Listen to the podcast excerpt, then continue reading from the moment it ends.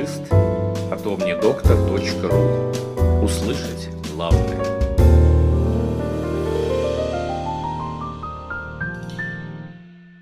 Подкаст предназначен исключительно для медицинских и фармацевтических работников. Коллеги, добрый день. Это подкаст «Клиницист» и Астраханцева Юлия. Сегодня мы начинаем серию подкастов, посвященным моноклональным антителам – для начала мы остановимся на вводной части. Поговорим об истории возникновения этого класса э, лекарственных средств, а также рассмотрим некоторые основные аспекты. Итак, за последние 30 лет роль моноклональных антител в терапии значительно возросла, что произвело настоящую революцию в лечении э, большинства э, заболеваний в различных медицинских специальностях, включая неврологию.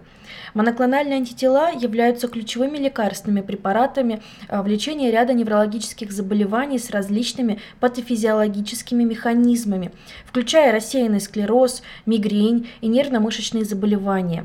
Кроме того, большое количество моноклональных антител против нескольких мишеней исследуется для многих других неврологических заболеваний, что отражает а, наши успехи в понимании патогенеза этих заболеваний. Более глубокое познание молекулярных механизмов заболевания позволяет использовать моноклональные антитела правильнее и с помощью этих лекарств эффективно блокировать различные патогенетические звенья заболевания с исключительной целевой специфичностью, сводя к минимуму неспецифические эффекты. С другой стороны, а, накопленный опыт показывает, что моноклональные антитела могут нести риски, связанные с классом лекарства и мишенью. Я расскажу вам о различных типах моноклональных антител и их характеристиках, а также рассмотрим моноклональные антитела, которые в настоящее время используются или разрабатываются для лечения неврологических заболеваний. Производство моноклональных антител было впервые описано в 1975 году, когда Сейзер Мильштейн и Жорж Келлер разработали методы их выделения из клеток гибридомы. Возможность генерировать моноклональные антитела произвела революцию в исследовании антител и проложила путь к огромным клиническим достижениям. За свое открытие Мильштейн и Келлер получили Нобелевскую премию по медицине и физиологии в 1984 году а, вместе с Нильсом Йорне за теории, касающиеся специфичности в развитии и контроле иммунной системы, а также открытие принципа производства моноклональных антител. В соответствии с классическим методом производства а, гибридомы мышей иммунизировали смесью антигенов – их антитела, продуцирующие Б-клетки селезенки, смешивали с иммортализованными неопластическими Б-клетками, то есть миеломными клетками, несущими маркер селекции. И полученные гибридомные клетки культивировали в селективной среде. Когда видимые колонии росли, их супернатанты проверяли на продукцию антител – Таким образом, впервые неограниченные количество моноклональных антител, специфичные к одной детерминанте, могут быть получены инвитро. Келлер и Мельштейн не запатентовали свой метод, что облегчило использование гибридомной технологии исследователями и фармацевтической промышленностью для создания будущих потенциальных методов лечения. Сначала использовались миеломные клетки, которые сохраняли способность секретировать собственные продукты иммуноглобулина. Позже такое слияние было заменено на клетки миеломы, которые экспрессируют только одну эндогенную цепь. У них имелся только основной путь синтеза нуклеотидов – Такие клетки способны синтезировать нуклеотиды а, только по основному метаболическому пути. Помимо их огромного влияния на исследовательские и диагностические приложения, включая эпитоп-специфический иммуноблотинг, иммунофлюоресценцию и иммуногистохимию, моноклональные антитела сыграли важную роль в лечении многих заболеваний, например, лечения рака, аутоиммунных и инфекционных заболеваний. Проще говоря, Мильштейн и Келлер синтезировали антитела из зрелых гибридных клеток или клеток, полученных в результате гибридизации инвитро нормальных лейкоцитов с клетками злокачественных опухолей. Эти клетки обладают существенным преимуществом, поскольку они могут бесконечно делиться с образованием идентичных дочерних клеток, каждая из которых вырабатывает одно и то же антитело, называемое моноклональным. Моноклональные антитела происходят из одной клетки, имеют идентичные свойства, одна и та же аминокислотная последовательность и активность, и оптимизированный эффект, то есть выраженная способность связываться и или разрушать антиген. Первым моноклональным антителом, одобренным ФДА, было мышиное моноклональное антитело против CD3. Это мураманаб. Это антитело связывается с CD3 а, на поверхности Т-клеток и является иммунодепрессантом и используется при реакции отторжения трансплантанта. Однако аллергические реакции, связанные с мышиными антителами, то есть иммунная реакция против белков разных видов, привели к появлению э, химерных антител, и произошло это в 1984 году. Химерные мышино-человеческие антитела получали путем трансплантации всего антиген-специфического домена мышиного антитела на константные домены человеческого антитела с использованием э, методов, основанных на использовании рекомендантной ДНК.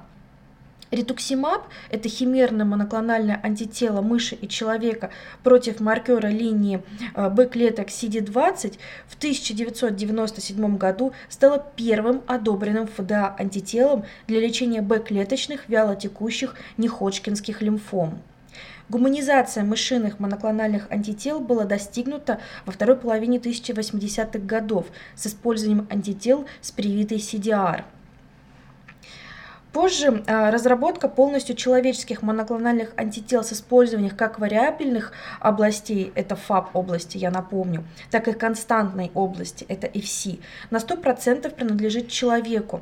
А, она стала возможной благодаря появлению технологии фагового дисплея, а, которая происходит инвитро. Я поясню, что такое фаговый дисплей. Это лабораторный метод изучения белок белковых, белок пептидных и ДНК белковых взаимодействий, использующий бактериофагов для того, чтобы соотнести белки и генетическую информацию, кодирующую их. Суть метода в том, что ген, который кодирует белок, интересующий исследователя, а, встраивается в ген фага, отвечающий за синтез белка капсида, в результате чего фаг начинает отображать исследуемый белок на своей оболочке. Так получают соответствие между генотипом и фенотипом фага, а затем исследуют взаимодействие данного белка с другими белками, пептидами или их последовательностями. С помощью селекции инвитро, аналогичной естественному отбору и амплификации, таким образом могут быть получены большие белковые библиотеки. Изобретение метода фагового дисплея привело к прорыву в области поиска новых антител. В 1991 году группа исследовательского центра Скрипса сообщила о первом отображении человеческих антител на фаге – Фаговый дисплей библиотек а, антител стал мощным методом для изучения иммунного ответа, так и для быстрой селекции и эволюции а, человеческих антител для последующего использования в терапевтических целях. Библиотеки антител, отображающие на фагах миллионы различных антител, часто используются в фармацевтической индустрии для выделения узкоспецифических э, терапевтических антител с последующей разработкой лекарств, основанных на них, прежде всего э, противораковых и противовоспалительных. Усовершенствованные технологии инженерии антител, такие как фаговый дисплей, созревание афинности, а, технологии единичных Б-клеточных антител и человеческое антитело мыши помогли в разработке моноклональных антител. Разработка биоподобных антител во многих случаях снизила стоимость лечения. Антитела всех типов, это мышиные, химерные, гуманизированные и человеческие, были одобрены ФДА, Европейским агентством по лекарственным а, средствам и другими национальными агентствами для лечения а, целого ряда заболеваний. С момента утверждения Мараманаба а, использование моноклональных антител постепенно стало доминирующим в терапии во всех областях медицины, включая неврологию и ревматологию. Многие из моноклональных антител, используемых сегодня э, в неврологии, имели изначально другие показания. Например, для гематологических новообразований применяли алемтузумаб, э, афатумаб, ритуксимаб, а для ревматологических заболеваний тоцилизумаб. Другие первоначально были разработаны для лечения неврологических заболеваний. Например, такой препарат, как акрилизумаб – для лечения рассеянного склероза или моноклональное антитело для профилактики мигрени. В серии наших подкастов мы будем а, обсуждать некоторые ключевые особенности моноклональных антител, используемых при неврологических заболеваниях, а также рассмотрим антитела, находящиеся на стадии разработки или уже применяемые в неврологии. Номенклатура моноклональных антител отображает такие особенности, как предполагаемая цель, исходный хозяин, а, модификация и конъюгация с другими молекулами. Рекомендации по международным непатентованным названиям, опубликованные ВОЗ в 2014 и в 2017 годах, описывают классификацию названий антител. Имена моноклональных антител состоят из префикса, двух или одной подоснов и суффикса. Префикс выбирается случайным образом. Он а, предназначен для предоставления уникального названия лекарства. Подоснова а, обозначает цель, например, Си для сердечно-сосудистой системы, СО а, для кости и ТУ для опухоли и источник, хозяин, в котором первоначально было э, продуцировано данное антитело. Например, О для мышей, КСИ для химерного, ЗУ для э, гума, э, гуманизированного и НУ для полностью человеческого. Вторая часть, которая указывает источник антитела является ли оно гуманизированным или химерным, была исключена в 2017 году. Это изменение касается только тех моноклональных антител, которые были созданы после 2017 года. Суффикс MAP един для всех названий антител. Биоподобные моноклональные антитела называются эталонными лекарственными средствами, за которыми следует четырехбуквенный суффикс, состоящий из четырех уникальных строчных букв и отделенных от эталонного названия дефисом. Коллеги, с вами была Астраханцева Юлия и подкаст «Клиницист». Спасибо за внимание и до новых встреч!